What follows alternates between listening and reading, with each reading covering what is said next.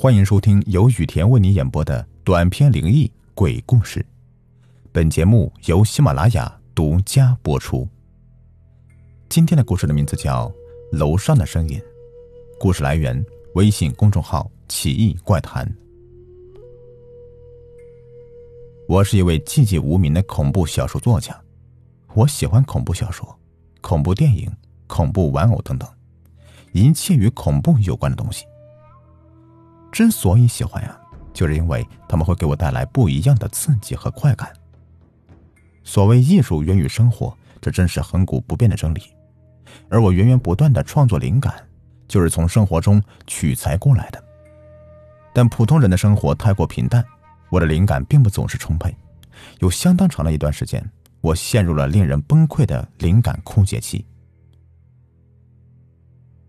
八月份，夏日炎炎。正是酷热难耐的时候，我正在创作一篇与鬼屋有关的恐怖小说，突然脑子当机，灵感一下子全无。我用老方法，准备上网找个鬼屋，再去实地考察一番。但是浏览了很久，也没有合我心意的。要不就是已经被拆除改建，要不就是太远去不了了。我懊恼的关掉电脑，倒床梦周公去也。不一会儿。我便进入了酣睡，不知道是半夜的几点钟。虽然大脑仍处于深度睡眠状态，但是身体已经有感知了。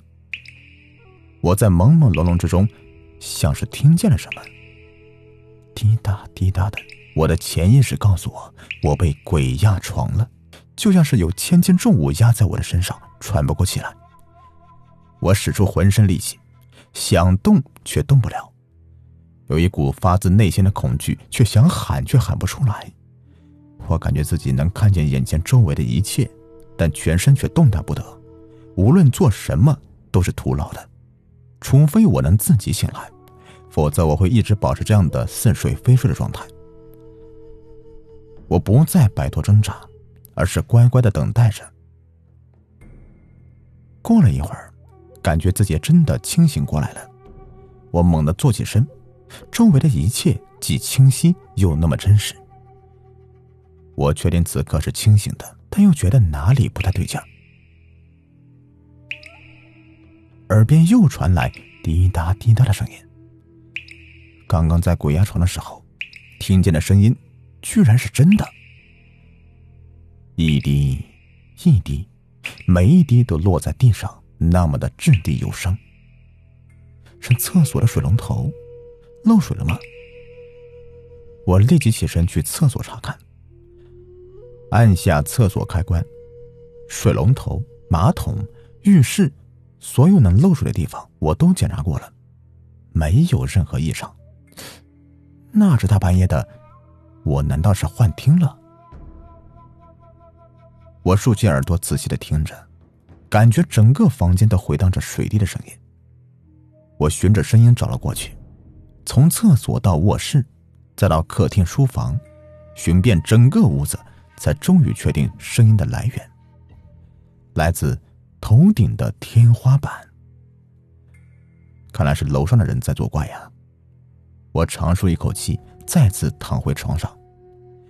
刚刚折腾了半天，现在居然有些失眠，于是便无聊的开始数滴水的声音：一、二。三、四，数着数着，慢慢的，眼前的一切开始昏暗旋转。第二天，我顶着个大熊猫眼，面对着电脑屏幕，依然毫无灵感。一天很快的就晃了过去，我无聊至极，早早的上床补觉，一沾床就睡着了。哪知半夜三更，那个声音如期而至。本来还在酣睡的我，忽然睁开眼睛，翻来覆去怎么睡都睡不着，然后开始思考一个严重的问题：楼上究竟住了一户什么人呢？现在我真的很想给他们一记拳头。哦，对了，我记起来了，楼上住的是一对年迈的老人。印象非常深刻的是。两天前，有个年轻人去楼上拜访过他们。我出门去超市买菜，下楼时刚好与他们打了个照面。那位青年西装革履的，戴着一副黑框眼镜，提着一箱保健品，还有一大袋子的东西，走起路来带风。我买完菜上楼时，又碰见他神色匆匆的下楼，面色惨白，像是做了什么亏心事儿。后面我曾听小区居民吃瓜子唠嗑说。这对夫妇的儿子二十年前去上海那边打工，后来跟别人合伙开了一家公司，生意做的是越来越红火。但是每年他都忙得没有时间陪父母，更别提谈女朋友了。只不过每个月会固定的往家里面寄一大笔钱。哼，我那天见到的青年就是他们的儿子呀。原来我见到他们的儿子那天，正好是他回来看望老父亲，他的父亲得了癌症。医生说，最多只能再活半年。思虑再三，夫妇俩决定从医院出来，由老母亲负责每天照顾丈夫的换药和生活起居。最让我觉得奇怪的是，那天下楼的时候，他们儿子的表情和行为十分不符合当时的情景。难道有什么隐情吗？不过这都是别人家的事情，跟我也没有半毛钱的关系。想着想着。不知道什么时候，竟然又睡着了。第三天，我就当做热心好邻居，上楼去敲夫妇的房门。开门的是一位慈眉善目的老奶奶，竟让我想起了过世已久的父母呀！这，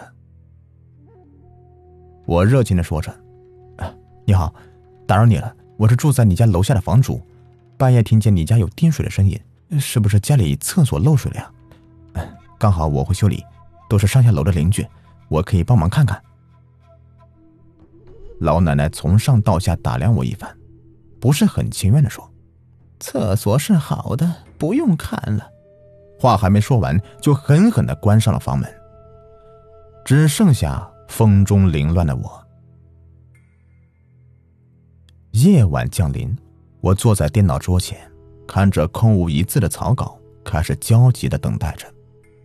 今晚，我是否还能再听到那个声音？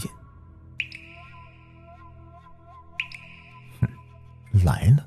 我打开手机看了看时间，现在是一点半。幸亏昨天晚上我机灵，醒来的时候就瞥了一眼手机，那时候也是一点半。难道这个声音会在每天半夜一点半时准时的响起？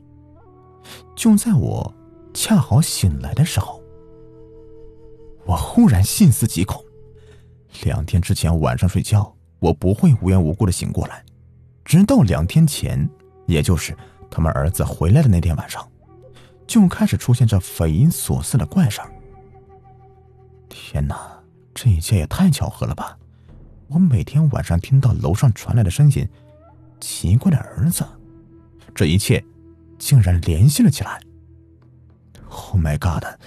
我第一反应就是必须把它写下来，成为我笔下的作品。伴随着那个声音，我通宵赶稿，心满意足的写下前半段。再看手机，已是凌晨五点。我打了一个长长的哈欠，也不管声音还在不在，直接倒到床上就睡着了。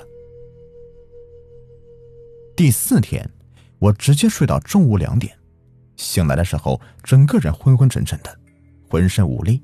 不想干活，我从来都没有觉得这么疲惫过。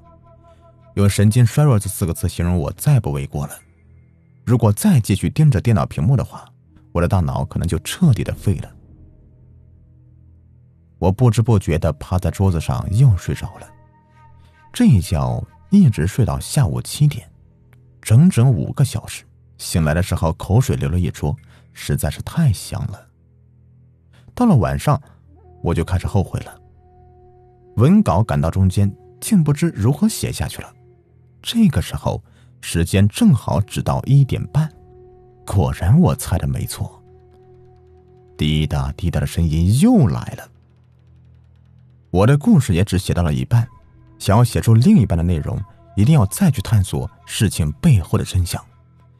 想要知道事件背后的真相，楼上的夫妇可能会给我答案。总归明天我得上楼去探个究竟，还可以问问他们夫妇俩需不需要什么帮助。毕竟这样两个空巢老人，老父亲生病躺在床上，老母亲手脚肯定也不方便。啪的一声，我一个机灵站起来，这个声音像是有人在敲打玻璃窗。等等，我可是住在三十层，窗外怎么会有人呢？我走到窗前，拉开窗帘，原来是外面下大雨了，雨点打到玻璃，噼里啪啦的。突然，屋子里面闪过一道惨淡的白光，紧接着，耳边又是一声巨响，电闪雷鸣。此刻正上演着一场激情澎湃的大型午夜交响乐。我又坐回到电脑桌前，还没有坐热呢。只觉得小腹一胀，咕噜的肚子长叫一声，我立马冲进厕所，卸完包袱，顿时觉得全身轻松。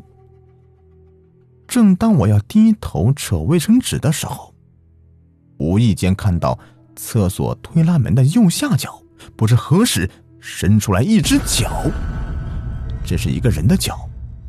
我仔细的回想了，明明刚才那里什么都没有啊，我以为是看花眼了。又揉了揉眼睛，那只脚还是一动不动的在那里，腿和上半身完全看不到，像是看过一个电影里，隐身人把身子藏起来，留下一只莫名诡异的脚。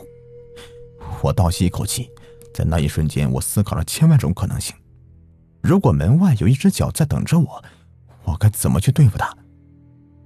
或许，我根本就不用担心它。因为一只脚对于人类本身来说，并没有什么攻击性。可是它在那里，就已经给人一种视觉上的冲击性。越是未知的东西，就越会让人产生恐惧。我出去以后到底会发生什么呢？我不敢想象，但又不得不出去。难道我要待在厕所一直到天亮吗？我不允许自己胆小的躲在厕所里。那不符合恐怖小说作家的精神。我下定决心，转身去按马桶上面的按钮，伴随唰的一声，残物被冲走了。这会儿我又往门下角那边看去，但什么也没有了。那只脚竟神奇般的消失了。我心里万般的矛盾呢，挺想看看门外的神秘东西，但是却又害怕那个所谓的脏东西。滴答滴答的声音又来了。我躺到床上以后，我看着天花板，似乎开始习惯楼上的声音，那种感觉非常诡异，但是却又说不出来是什么。还有厕所门边莫名的脚。百因必有果，凡事都一定会有个结果的。明天我就能知道真相了。我写的这部作品将会带我达到人生的巅峰了。第五天。我带上修理工具，早早的就出现在了楼上的门口，敲了半天，老奶奶才开了门。哎，你好，还记得我吗？我是前两天来问过你楼下那个邻居，我听过你们的一些事情。嗯，平时呢我是一个人住的，父母去世的早，也没什么朋友，就喜欢写一些恐怖小说。平常没事的时候，我可以过来陪你们聊天、修理东西什么的。嗯，况且家里还躺着一个生病的人。你照顾他肯定也忙不过来，你说是不是呀？老奶奶平淡的表情中，像是掩藏着一丝感动，按耐的说：“嗯，那就进来吧。”说完，老奶奶露出诡异的笑容，我完全没有察觉，迈进了大门的门槛，砰的一声，门就给关上了。我打量着整个房间，窗帘被拉着。黑暗吞噬着这里的一切，还有刺鼻难闻的恶臭味，以及正对着我举起的一把刀。我凭借最后一丝顽强的毅力，强撑着自己不要睡去。如果这一睡，我就真的无法出去了。我环视着周围昏暗无比的环境，顿时觉得燥热难耐，跟外面的房间一样。不同的是，只是有许多苍蝇飞到我的脸上。此刻我完全抬不起手来去驱赶它们，还有恶臭气味的来源，竟是从我旁边传来的。扭头一看，我的右边竟竟竟躺着一具开始高度腐烂的尸体，嘴里罩着呼吸罩，脸部半边早已经被苍蝇当成窝了，伸出一只只蠕动的蛆，从脸的半部还能辨别出是那个生病的老父亲。他的旁边还放着心电仪，但但图像就是一条直线，他的心跳早就已经停止了。右手吊着点滴，水滴下来，一滴一滴的。我恍然大悟，原来……突然，卧室门被推开了，老奶奶轻轻的走到床前，满脸怜爱的，便充满抱歉的口吻，抚摸着她腐烂的脸：“亲爱的，自从儿子跟你大吵一架，并推倒你，头撞桌子以后啊。”你就再也没有正眼看过我了。你睡了那么久，也该醒来了吧？你看，我今天还给你带来一个小伙子，看着和咱家儿子年龄相仿，能陪你唠嗑作伴，从此永远我们都不分不离，我们以后再也不会孤单了。说完，老奶奶绕过床的一边，来到我的左边，躺了下来，安详的闭上了眼睛。此刻的我们仿若一家三口，一幅祥和的画面。